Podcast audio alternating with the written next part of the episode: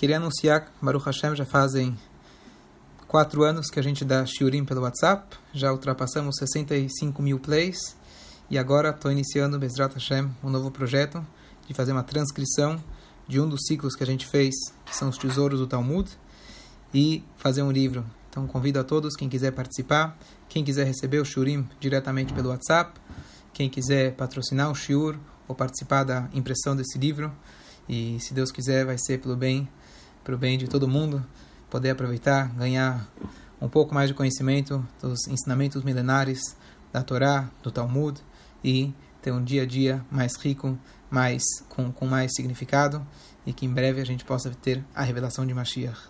rabinoavraham@gmail.com. Conto com vocês. Anima min bemunash leima. Vamos estudar hoje o sétimo princípio dos ciclos 13 princípios da fé. Shenevuat Moshe Rabbeinu, que é a profecia de Moshe, Alava Shalom, de abençoada memória. Haita Amitit, a profecia dele foi verdadeira. Veshehu Ayaav Laneviim, ele foi o pai, ele era o pai de todos os profetas, quer dizer, o profeta dos profetas. Lakodmim Lefanav Levelabaim Acharav, tanto para os seus antecessores quanto aos seus sucessores. O maior profeta de todos os tempos é Moshe Rabbeinu. Então vamos tentar entender isso melhor. Nós aqui estamos tentando estamos entender os 13 princípios da fé judaica. O Rambam ele colocou que esses são os 13 alicerces. E eu expliquei no início o que, que significa alicerces. Alicerces são, se eu tirar um deles, cai todo o prédio. Por exemplo, falei no primeiro princípio, se Deus nos livre alguém fala, olha, cumpri toda a Torá de A a Z, só uma coisa que eu não fiz, não acredito em Deus. Todo o resto eu fiz. Então, não tem sentido nenhum. Então, isso é um pilar. Então, cada um deles a gente está vendo como cada um deles é importante. Então, o pilar anterior foi que nós temos que acreditar nas profecias, que Deus ele dá profecia ao ser humano, e claro, tem vários pré-requisitos para você saber quem é o profeta verdadeiro, etc. Mas, sem entrar no detalhe, os profetas que são verdadeiros, nós temos que acreditar. E aqui o Rambam separou, separou num sétimo princípio, separado, como se fosse algo novo, que além do fato que nós temos que acreditar nos profetas, tem algo específico em Moshe Rabbeinu, que nós temos que acreditar que o que ele falou foi verdade, e temos que acreditar que ele é o maior profeta de todos. Então vamos entender, tentar entender melhor. Número um, qual que é a diferença de Moshe para os outros Nevi'im? Por que será que o Rambam precisou distinguir destacar Moshe Rabbeinu dos outros profetas ao ponto dele considerar isso um pilar por si mesmo. E por último, vamos tentar ver a aplicação prática no nosso dia a dia. Então, o que, que nós temos de especial em relação a Moshe Rabbeinu? Como a gente está falando aqui dos pilares, é importantíssimo que a gente saiba de que a base da nossa fé está totalmente ligada com Moshe Rabbeinu. Por quê? Nós temos, na verdade, qual que é a nossa base para todas as mitzvot que nós fazemos? Não é apenas a história, por exemplo. Avraham vindo fez Brit Milá, nós fazemos Brit Milá para lembrar o Brit Milá. Errado. Nós fazemos o Brit Milá porque Deus transmitiu para Moshe Rabbeinu na Torá, e Moshe Rabbeinu transcreveu e passou isso para gente, de que Bayom Ashmini e Mol Besaru Laton. No oitavo dia você deve fazer o Brit Milá. Ou seja, ele é o maior transmissor, ele foi o transmissor único, na verdade, de passar para a gente todas as mitzvot. Então, se eu tenho qualquer tipo de dúvida nessa transmissão, diferente dos outros profetas, os profetas, como eu falei ontem, por exemplo, do Elial Navi, é para algo específico daquela geração, daquele momento. Eu não posso duvidar disso, como a gente falou ontem. Mas aqui a gente está falando de algo muito maior, que se eu duvidar, em alguma, de alguma forma, de Moshe Rabbeinu, eu coloco toda a Torá, eu comprometo minha fé em toda a Torá. E aqui a gente uma coisa que a gente toma cuidado, tem um livro que se chama aqui a Lei de Moisés, certo? A tradução da Torá chama a Lei de Moisés, uma das primeiras traduções. Na verdade, se chama assim Torá Moshe, a Torá de Moshe. Porém, na tradução pode dar margem a erro daquilo que alguns falam, Torá Moshe. Ah, essa é a Lei de Moshe. Ah, mas agora hoje tem a minha Torá, tá certo? Eu posso colocar a caneta lá, riscar o que, que eu quero, mudar o que, que eu quero, porque Moshe, concordo, ele foi um homem inteligentíssimo, super capaz, porém os tempos mudaram. Hazve Shalom, tá certo? Então, tem muito, já vi muita gente que chama, se referindo àquele livro que hoje já está meio fora de, de, de moda, né? já temos outros, que chama Torá, Torá de Hashem. Para não dar margem a erro. Existe o termo Torá de Moshe, mas para não dar margem a erro, para que ninguém pense que é Moshe como um ser humano inteligente e não um profeta, então as pessoas, alguns tomam cuidado de falar a Torá de Hashem. Apesar que o termo Torá de Moshe não está errado. Mas tem que entender dentro do contexto o que, significa a Torá de Moshe, aquela que foi transmitida por Moshe, e nós temos a fé completa e absoluta de que aquilo que ele nos transmitiu foi direto de Hashem e não teve nenhuma é, é, interesse pessoal dele ou mudança pessoal. Isso foi literalmente as palavras de Hashem. Até aqui? Tudo bem? Sim. Tranquilo? Uhum. Sim? Uhum. Nós temos também, além da Torá escrita que Moshe Rabbeinu passou para a gente, nós temos a Torá oral, que ela também faz parte essencial do judaísmo. Não tem como, a gente já falou outras vezes, não tem como se cumprir a Torá sem as explicações. Isso também foi transmitido por Moshe Rabbeinu. Então, de novo, se eu é, duvidar da, da, da, profecia de Moshe Rabbeinu, se eu duvidar da grandeza dele, eu posso acabar comprometendo toda a Torá. Agora, uma coisa interessante. A gente vai passar depois para o oitavo alicerce, ele vai começar a falar sobre a Torá. Olha que interessante. Moshe Rabbeinu transmitiu para a gente profecia, mas ao mesmo tempo ele transmitiu para nós o estudo da Torá o estudo da Torá, por exemplo, os estudiosos do Talmud, eles eram capazes de pegar as regras de como interpretar a Torá e eles chegavam em conclusões baseadas nessas regras, certo? Então, qual que é a diferença entre Torá e Nevuá? Qual que é a diferença entre sabedoria e profecia? Isso aqui é uma coisa importante a gente distinguir. Por quê? Porque Machadabendo ele tinha os dois aspectos. Um aspecto é profeta, o outro aspecto é um professor, Rabbein, o nosso mestre. E as duas coisas, apesar de é, ambos ele recebeu de Hashem, elas têm funções paralelas, digamos assim, e talvez até complementares. Então vamos só explicar um pouco a respeito. Nós sabemos de que para a gente decidir uma lei da Torá, não se baseia em profecia. O profeta ele tem a função de transmitir palavras de Hashem, principalmente não Moshe Rabbeinu estou falando agora. Olha, hoje Hashem me falou que temos que fazer A, B, C ou D. Vamos sair para a guerra ou não vamos sair para a guerra? Vamos agir de tal forma ou de outra forma? Ele vai te dar é, é, é, orientações baseadas na Torá, mas mais específicas, contemporâneas, pontuais para aquele momento. Não que a Torá não seja contemporânea. A Torá, Hashem nos deu para que nos deu o material para que nós mesmos possamos chegar em conclusões lógicas baseado nas leis da Torá.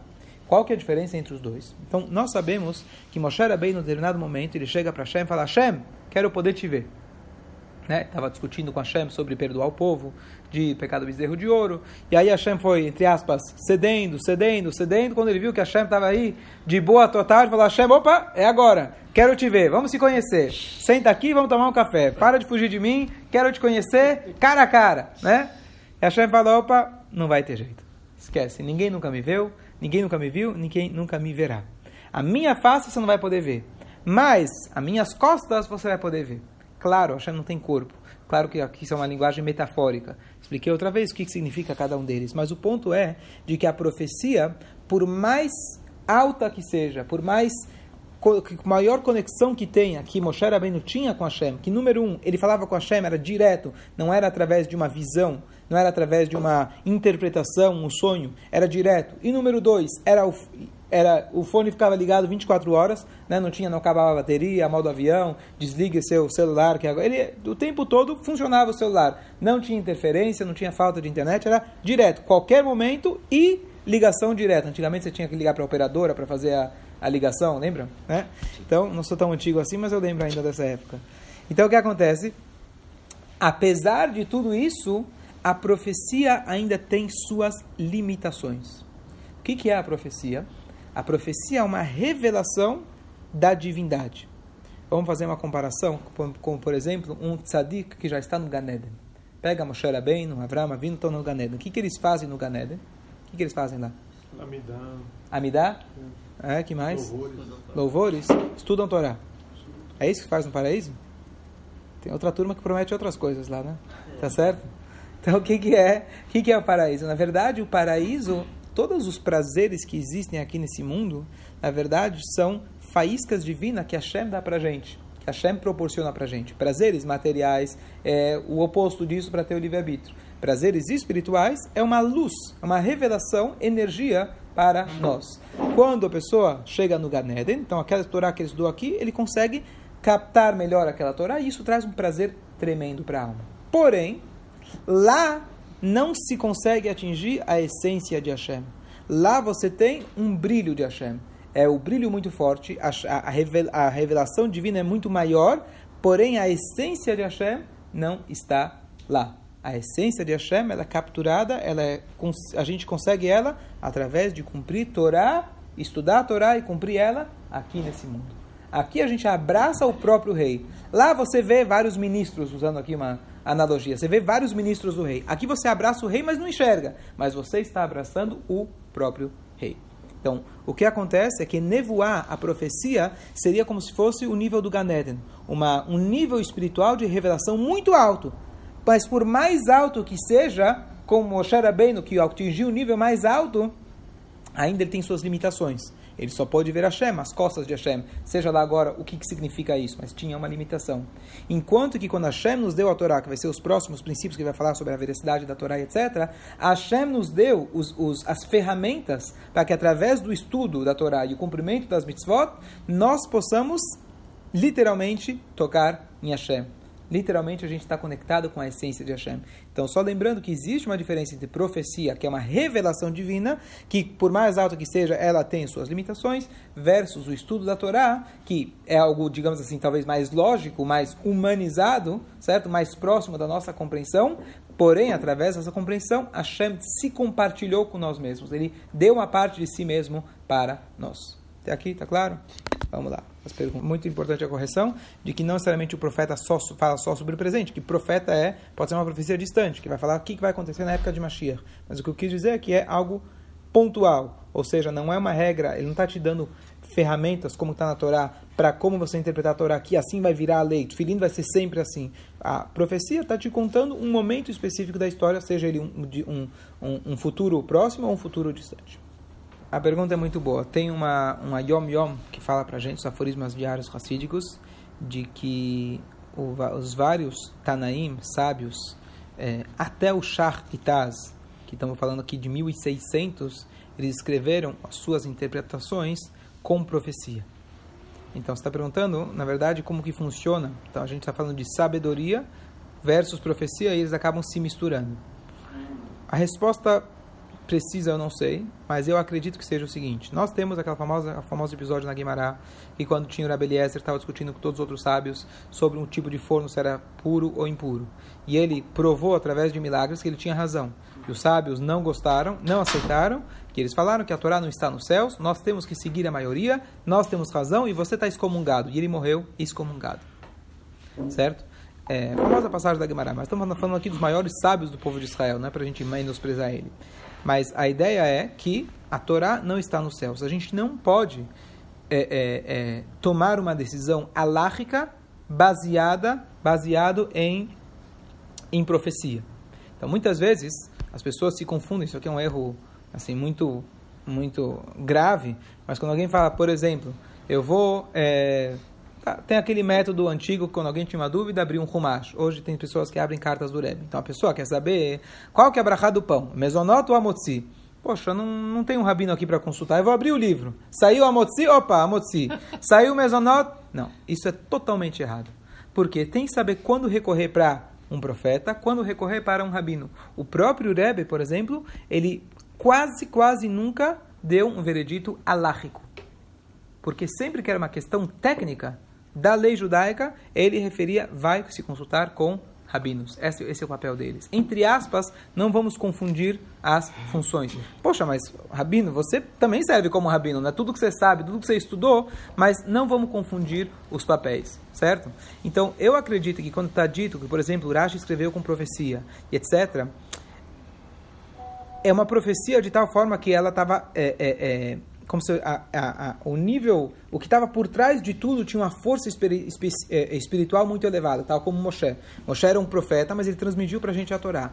A Torá que ele transmitiu para a gente, pega o Urashi, o Shulchan Aruch, não foi uma Torá que está é, é, é, dentro das, das regras de uma profecia. é uma Torá que ele se baseou na lógica da Torá. Só que para que ele ter que ele pudesse atingir essa lógica tão profunda e fechar isso de maneira tão perfeita, é porque ele tinha um nível espiritual muito elevado. Ele tinha um nível espiritual ao ponto de ter profecia. Nós sabemos que as rezas foram decretadas, a Midah foi decretada por Ezra e Nehemia, certo? São os dois últimos eh, profetas, um dos últimos profetas que estavam aqui, subiram, reconstruindo o segundo templo. E é importante lembrar que as rezas foram decretadas por profetas para a gente entender que a Midah não é simplesmente vários sábios por toda a grandeza deles, se juntaram e falaram que quais são as melhores palavras para a gente estudar a reza, estruturar a reza. Não, foi com profecia. Ou seja, tinha um nível espiritual, tem uma, um, um outro né, uma outra força, quando você entende que a Midah ela tem, foi feita por um profeta. Então, quando você diz que os Rahamim, etc., fizeram com profecia, eu não entendo que aquilo que ele escreveu a profecia, ele não chegou igual a Ezequiel, vai acontecer A, B, C, D. Ele usou, a metodologia que ele usou para escrever foi metodologia 100% conforme as regras da Torá. E não que ele falou, ah, eu acho isso, eu acho aquilo, eu enxerguei lá nos céus. Não, ele usa o critério que tem de estudo, de estudo da Torá. Porém, para ele conseguir ter tal profundeza, para ele conseguir trazer de tal forma, era um profeta. Então, como se fosse ele tinha uma ajuda divina para ele acertar. Mas ele respeita, ele respeita as regras do jogo e ele não coloca uma decisão alárrica baseado simplesmente em profecia. Certo? Então, vamos voltar aqui para Moshe Rabbeinu. O Rambam coloca para gente que Moshe Rabbeinu foi o maior profeta, inclusive maior do que Mashiach. Mashiach vai chegar, a gente imagina, poxa, ele vai resolver tudo, né? Mas Moshe Rabbeinu sempre vai ser o maior de todos. E Hashem escolheu Moshe Rabbeinu, que através dele ia dar a Torá. Qual que era a qualidade de Moshe Rabbeinu, na qual Hashem escolheu Moshe Rabbeinu, que ele vai ser tudo isso? Humildade. E a resposta é humildade aquilo que a gente falou ontem, que qual que é o papel do profeta? O papel do profeta ou do tzadik é o quê? Ele tem um corpo físico, mas esse corpo físico não é uma contradição, não é uma, uma, uma, uma parede, não é uma, um bloqueio para a palavra de Hashem que isso foi o alicerce que a gente falou antes. Acreditar em Deus, entre aspas, é fácil, mas dizer que Deus ele se une ao ser humano, que Deus ele pode transmitir a sua palavra para um ser humano, ah, esse, esse cara é um, eu conheço ele, né? No fundo, no fundo, ele é igual a gente. Não. Hashem, ele criou seres humanos que são capazes de ter um contato direto com Hashem e a palavra dele é a palavra de Hashem. Moshe Rabbeinu tinha isso, mas de uma forma totalmente direta. Diferente dos outros profetas, que isso era como se fosse, passava em estágios espirituais até que, vamos dizer, a profecia, como se fosse que você tem uma você tem um ensinamento, você quer transmitir aquele ensinamento, então você usa uma analogia. A analogia, de algum momento, de alguma maneira, ela encobre sobre aquela, aquela, sobre aquela é, sabedoria, sobre aquela informação, porque você meio que maquiou de outra forma. Moshe Rabbeinu, ele tinha a profecia que era diretamente a palavra de Hashem. Certo? Agora, o que, que isso é importante para a gente? Além da questão técnica, da gente saber de que se a gente não acredita em Moshe, Hazve Shalom, se a gente duvida qualquer coisa de Moshe, isso compromete, como eu falei antes, compromete a Torá, compromete tudo. Então, tá bom, acredito nisso. O que eu posso, na verdade, trazer para o meu dia a dia, além de acreditar nisso? Então, a gente tenta sempre aplicar isso, e o Zohar, ele escreve que Moshe Rabbeinu, existe uma faísca de Moshe Rabbeinu em cada um de nós. Existe uma parte de Moshe Rabbeinu em cada um de nós. Então, da mesma maneira que a gente falou no primeiro princípio, que Hashem é um, nós temos dentro de nós a parte de Hashem significa que cada um de nós somos um único indivíduo que não tem igual e nunca vai ter igual a você, temos uma missão única. Então, assim também, quando a gente fala que nós temos Moshe dentro de nós, significa que nós temos esse potencial. Não se engane, você amanhã não vai estar falando profecia, tá certo? Olha, você sente, teve um sonho, eu queria contar para vocês que é uma profecia, aí eu te mando para o psiquiatra, tá certo? Mas o, o conceito de Moshe Rabbeinu, que é a ideia da humildade total para Hashem, isso nós temos entre aspas, essa capacidade dentro de nós. E o que, que era Moshe Rabbeinu? Moshe Rabbeinu era chamado pastor fiel, na linguagem do Zohar. Raya Mehemna. O que, que significa o pastor fiel? A gente falou outro dia. Que ele é um pastor fiel, que significa que você pode confiar nele.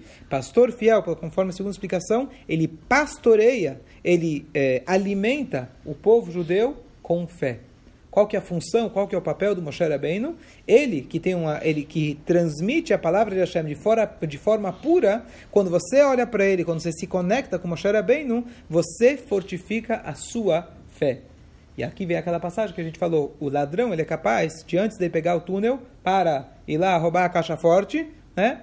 Os irmãos Metralha, lembra? Né? Pior que acontece hoje na casa de papel, aí por aí, as, as, várias, as várias formas disso acontecer. Ele chega, Hashem, me ajuda que eu possa roubar que seja bem, por favor. Depois dou uma tzedakah boa para a sinagoga, tá certo? Porque eu quero roubar e que seja direitinho, tá certo? Afinal, roubar de ladrão, né? A gente, a pessoa se engana. Moshe Rabbeinu, ele faz com que aquele, com que aquela fé que você tem, ao ponto que você rezou para Hashem, ela te traga um resultado que você deixa de roubar. Então, aquela fé que nós temos, o Uraya Mehem, o pastor, ele alimenta aquela fé que nós temos para que a gente possa trazer ela para o nosso dia a dia. E Moshe Rabbeinu, mais do que todos os profetas, ele tinha essa capacidade. Demorou 40 anos para ele conseguir transmitir isso de forma total para aquele povo. E a gente é, é, herdou de certa forma tudo isso. Então a ideia, que talvez traduzindo para o nosso dia a dia, que número um, nós temos uma capacidade de ser humildes, de ser também, de sermos uma verdadeira transparência, a gente ser um retransmissor da palavra de Hashem, e nós temos essa força, como eu falei ontem, no último shiur, de que nós temos de alguma forma esse poder de liderança, que nós podemos incentivar as outras pessoas. A gente é capaz de enxergar o aspecto positivo que tem nas pessoas. A gente é capaz de fazer com que um outro Yehudi ele possa acender a sua alma. Cada Yehudi é uma chama. Cada Yehudi, igual que Moshe Rabbeinu era o grande lampião que conseguia acender cada um de nós, nós temos e devemos acreditar que é possível com cada um de nós possamos acender a vela, acender não, fortificar a vela de um outro Yodi. E essa é a nossa responsabilidade. Moshe Rabbeinu, ele transmitia isso para todo mundo, nós temos essa responsabilidade também. Inclusive está escrito que Moshe Rabbeinu, quando ele teve lá os profetas que Hashem deu para ele, os 70 Zekenim, é como se fosse de uma vela que acende de outra. O que acontece quando você acende uma vela de outra? Você não gasta. Pelo contrário, você só agrega. Então, quando nós pegamos, a gente tem a coragem, a gente fala, eu vou tentar ensinar para uma outra pessoa. Alguém me falou ontem, só para concluir, estava é, comentando de uma pessoa, um, um, jovem, ele falou, olha, ah, aquele jovem, tentei já falar para ele várias vezes, para vir no shiur, para estudar, e nunca adiantou nada. Estou há anos falando. Eu lembrei para ele uma passagem dessa semana, que muita gente pergunta, fala, olha, Yitzhak queria abençoar o Esav, certo? Estava cego, queria abençoar aquele filho ruim. Sinto muito, Yitzhak, tua tentativa não deu certo. Você tentou, tentou, tentou. Yaakov pegou as bênçãos, a vida inteira se deu atenção para o Esav. Sinto muito, mas não deu certo. Teu filho saiu do caminho. Olha que ele é o avô do Amalek, tá certo? Que queria até hoje, a gente lembra Amalek para apagar o nome dele. Esse foi Esav. Naches, né? Idesha Naches. Inclusive, não sei se vocês sabem, mas um dos netos lá chama Nachat. Nachat. Por isso a gente fala Idesha Nachas, para que não seja Eisav Nachas. E deixa Nachas, que Nachas significa orgulho, que seja orgulho judaico, e não que você tenha um filho igual Nachas, lá da turma do Eisav. Por isso que se fala aí deixa Nachas. Então, é, você vira para Yitzhak, olha, sinto muito, não deu certo. Mentira. E os esforços de Yitzhak deram resultado, e graças a esse resultado nós estamos aqui hoje. Qual que é o resultado? de que quando, na verdade, Yaakov teve que fugir de Esav, Esav não era bobo, então ele mandou o filho dele, que se chamava Elifaz, ele falou, corre atrás do meu irmão e resolve o assunto, mata ele. Bom, tudo bem. Ele faz, chega para Jacó e fala, ó, senhor, quero te comunicar, fui contratado aqui pela máfia para faço questão de te avisar, o senhor estar consciente, quiser falar as últimas palavras, né? Já estou aqui com a arma na sua cabeça, sinto muito, mas é isso que vai acontecer. Então pagaram bem para mim, né? Como funciona? E aí, então, ele fala, Jacó fala, por favor, mas ele, ele faz, fala, olha, na minha casa uma mitzvah nós temos, honrar os pais. Esav honrava os pais. Então, se meu pai pediu para eu te matar, matar não me importa, né? Mas honrar o pai, eu honro. Inclusive, pela Torá está escrito, honre seu pai, eu sou Hashem. Quando o pai manda você fazer uma coisa que é contra a vontade de Hashem, você tem que escutar Hashem. Mas lá eles honrar o pai, honrar o pai literalmente. Então, Yaakov, ele deu para ele uma resposta talmúdica. Yaakov falou o seguinte, está escrito no Talmud, que quando uma pessoa não tem dinheiro, é como se fosse que ela é morta. Sim, está escrito? Não tem dinheiro a pessoa é pobre, a pessoa não tem nada absoluto, ele é chamado de morto. Está escrito isso em relação a Datan Vaviram. Deus fala que aquelas pessoas que estavam te procurando, querendo te matar, morreram. Que eram os dois irmãos que, que um estavam brigando com o outro, queriam delatar para o Paró. E Deus, depois de tudo isso, depois que o Moshe tinha fugido, falou, volta para o Egito que eles, já, que eles já morreram. Não tinham morrido literalmente, eles tinham perdido suas, suas posses. Então Jacó falou, olha, então pega tudo que eu tenho, inclusive minha roupa de corpo, e dessa forma você pode falar para teu pai que você me matou. E ele aceitou a proposta. Por que ele aceitou a proposta? Ele sabe que isso não é literal, não era isso que o Esav queria. Porque, eles ligação, Porque o Elifaz, ele cresceu no colo do avô, que era o Yitzhak. Se o Yitzhak tivesse feito como muitos de nós talvez fariam, esse filho é Isav, tentei, tentei, tentei, mas ele mata pessoas, ele comete, comete adultério, ele faz idolatria, então sabe o que? Por favor, saia da minha casa, você está expulso da nossa comunidade, vou te excomungar, não atrapalha. Yitzhak não fez isso. Yitzhak, ele manteve ele dentro de casa. E com as noras dele que faziam né, os cheirinhos lá, o cheiro da maconha, etc., que elas fumavam lá, o cheiro das idolatrias e tudo. Acha que é antigo já essa história, tá certo? E o Yitzhak ficou cego, inclusive, pela fumaça, tá certo? A sensibilidade espiritual dele deixou ele cego por causa dessa idolatria. Mesmo assim, ele deixou elas em casa. Imagina, as noras lá fazendo idolatria dentro da sua casa. Yitzhak manteve eles lá. Graças a isso, o Elifaz poupou a vida do Yaakov. E se ele não tivesse poupado, nós não estaríamos aqui. Então a gente vê que o resultado nunca, nunca a gente fica sem resultado. Nunca a, o nosso investimento em Torá, em mitzvot, em falar para alguém, em dar uma palavra para alguém, que isso nunca vai ficar vazio. Talvez você não conseguiu enxergar, mas isso sempre tem resultado. Lembrei agora da uma história que já contei, só, só para concluir, vale a pena. Eu, por muitos anos, eu, eu morei em Toronto, no Canadá, há três anos. E tinha lá um escritório que ficava no segundo andar de um predinho. E aí eu, eu com meu amigo, a gente ia lá naquele escritório, a gente perguntava se tinha um judeu, mas a, a, a secretária nunca dava uma resposta clara para a gente se tinha judeu ou não tinha judeu. E a gente então presumiu que devia ter um judeu lá. A gente chegava lá, claro que ela não deixava a gente falar com ele, está ocupado, está em reunião, conhece a história, né? E aí mandou dizer que não está, conhece. E aí a gente entregava lá a folheta da Paraxá.